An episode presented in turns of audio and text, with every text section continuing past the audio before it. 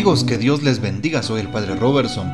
En este día, jueves 3 de junio, jueves eucarístico y sacerdotal, oremos por las vocaciones.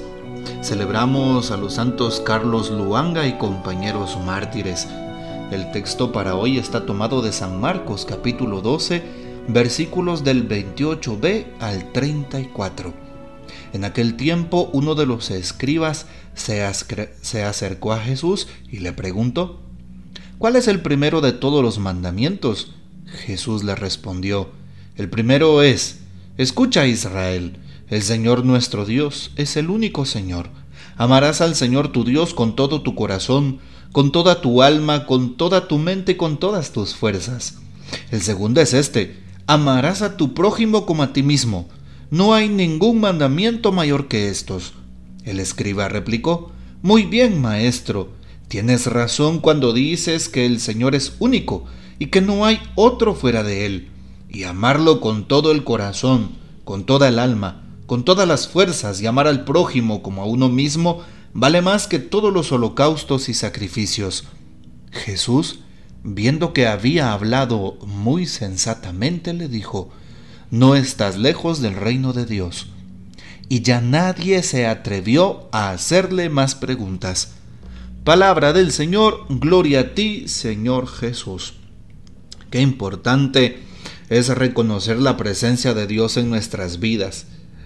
Pues aquel hombre viene a preguntarle a Jesús sobre el primero de los mandamientos y Jesús no duda en recordarle aquel texto del Deuteronomio 6.4 el famoso Shema Israel, es decir, la oración del pueblo hebreo. El Shema, escucha Israel. Shema, escucha. Yisrael, Israel, escucha Israel. Por eso la hacen todos los días hasta el día de hoy, a cada instante de la jornada. El Señor, nuestro Dios, es el único. Ama al Señor con todo tu corazón, con toda tu alma con toda tu mente y con todas tus fuerzas, le dice Jesús, haciendo alusión a ese texto del Deuteronomio. Bueno, la pregunta es, ¿cómo cristiano estoy amando a Dios por sobre todas las cosas? El primer mandamiento de la, de la ley de Dios, si te recuerdas de los diez mandamientos, es ese. Sí, ama al Señor sobre todas las cosas, amar a Dios sobre todas las cosas. ¿Estaré poniendo a Dios en primer lugar? Muchas veces en mi escala de valores, primero está mi trabajo, primero están mis amigos, primero están las fiestas, primero están los vicios, primero está el pecado, primero estoy yo como persona, primero está mi familia, primero está todo. Y Dios ocupa pues un lugar no muy elemental. Sí, la misa, el domingo tengo que ir a misa y ahí que se quede. En realidad Dios debería de tomarse el primer lugar en tu vida. ¿Por qué? Porque en realidad es lo que cuenta, es lo que vale. Dios es, el que le da sentido a todo. Dios nos ha creado. Dios te ha creado. Dios te ha hecho vivir. Dios te da todo lo que eres y tienes. Por Dios estás vivo. Por Dios estás en pie. Por Dios hablas y ves. Por Dios tienes trabajo. Por Dios tienes salud. Por Dios tienes lo necesario. Por eso Jesús no se equivoca al responderle a aquel hombre que el primer mandamiento es amar a Dios. Claro, no podemos quedarnos solamente en un amor a Dios, radicalmente hablando, pues nos quedaríamos en un espiritual, espiritualismo tonto, ¿verdad? No.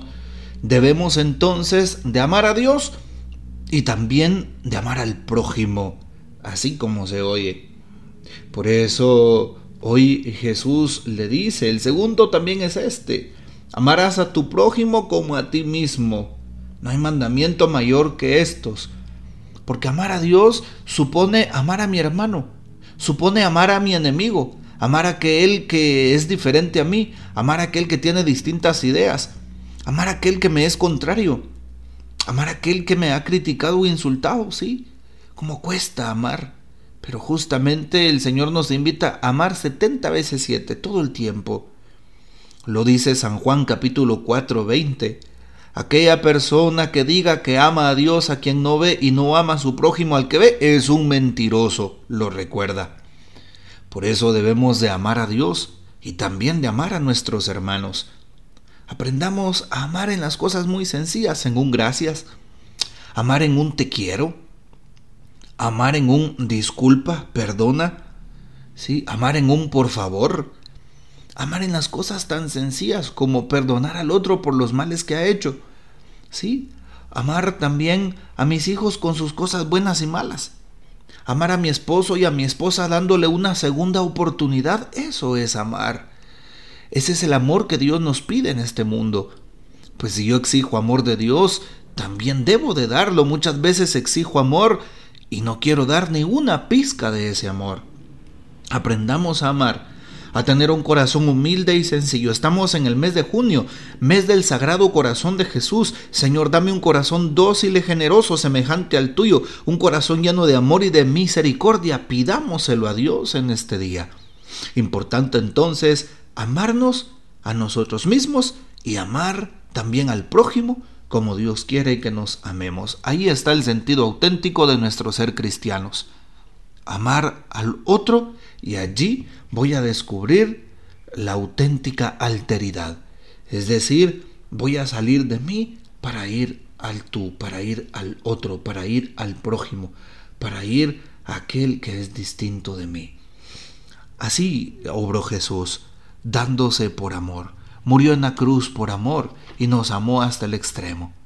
Tratemos de imitar a nuestro Maestro y pidámosle fuerzas para que nos ayude amar con un corazón sincero y amar hasta que duela. Realmente el amor al prójimo tiene que darse hasta que te duela. Así es, ahí es donde se refleja el auténtico don del amor. Que el Señor te bendiga, nuestra Madre Santísima te guarde y gocemos de la fiel custodia de San José. Hasta mañana.